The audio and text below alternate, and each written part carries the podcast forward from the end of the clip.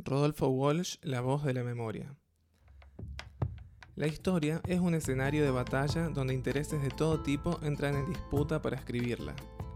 Pensar que quienes asumen la tarea de escribir sobre sus tiempos o los que le precedieron no tienen por detrás un abanico de ideas y posicionamientos políticos es quizá un tanto ingenuo.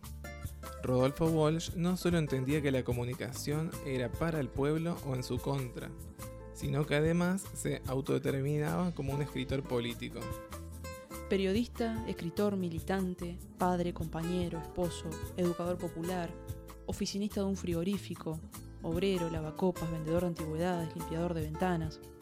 Walsh no fue cada una de esas cosas, sino todas en su conjunto.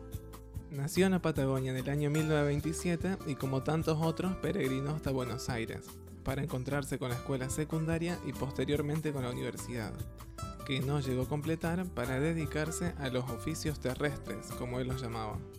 A los 24 años, Walsh ya desfilaba por los diarios y revistas como periodista y escritor de ficción, pero recién en 1956, con el levantamiento de los trabajadores peronistas contra la dictadura autodenominada libertadora y renombrada por las mayorías como fusiladora, la historia le pateó el tablero para convertirlo en la voz de denuncia y sueños de justicia en la que se fue constituyendo con el tiempo. Operación Masacre cambió mi vida. Haciéndola comprendí que además de mis perplejidades íntimas, existía un amenazante mundo exterior. Dice sobre la novela de no ficción que escribió sobre los fusilamientos de José León Suárez a trabajadores peronistas, inaugurando un género literario y una nueva faceta de su vida, que sería asignada por la militancia política y el compromiso de alzar la voz aun cuando el silencio era regla general y la verdad castigada con la muerte.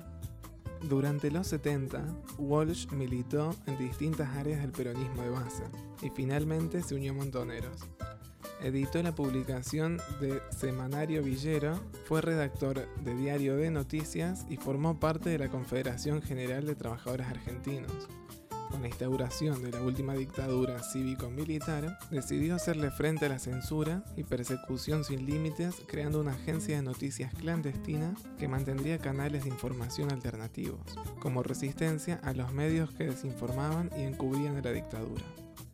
El lema de Ancla sigue siendo hoy un recordatorio no solo de coraje y compromiso, sino de la necesidad de los pueblos de expresarse y buscar siempre la verdad. El 24 de marzo de 1977, luego de haber vivido la persecución, el asesinato de amigos queridos, la muerte de su hija Vicky, el allanamiento de su casa, la brutal represión contra sindicatos, organizaciones sociales y políticas, la imposición de un plan de miseria planificada para toda América Latina, de la mano del Plan Cóndor, liderado por Estados Unidos y ejecutado por militares y civiles de nuestro país, las miles de desapariciones y los incontables crímenes de lesa humanidad, Rodolfo Walsh escribió una carta abierta a la Junta Militar, donde detallaba minuciosamente las aberraciones cometidas. Un documento inesquivable sobre la realidad de la época y una denuncia pública que le daría voz a los desaparecidos, sus familiares y las millones de personas que sufrían las consecuencias de un plan económico, social y político dispuesto a hambriar a las mayorías, concentrar las riquezas en pocas manos y exterminar a quienes se opusieran, sin esperanza de ser escuchado, con la certeza de ser perseguido, pero fiel al compromiso que asumí hace mucho tiempo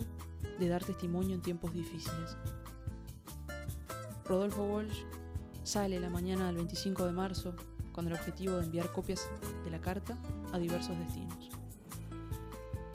Un día como ese, pero de 1944, Juan Domingo Perón había establecido el Estatuto del Periodista Profesional en la Argentina, que en diciembre de 1946 se convertiría en ley. Las consecuencias del destino, tal vez, hicieron que ese 25 de marzo,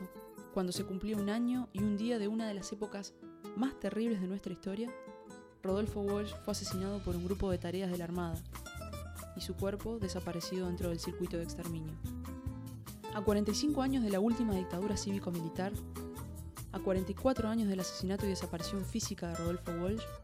sus palabras, la voz de millones y el grito contra el terror que hirió para siempre el silencio sigue resonando en los ecos de la historia, mostrando el camino a una comunicación comprometida con la realidad, rebelde a los intereses foráneos y sus aliados locales, hoy encarnados en grandes corporaciones de la desinformación. Rodolfo Walsh, La voz de la memoria, presente, ahora y siempre.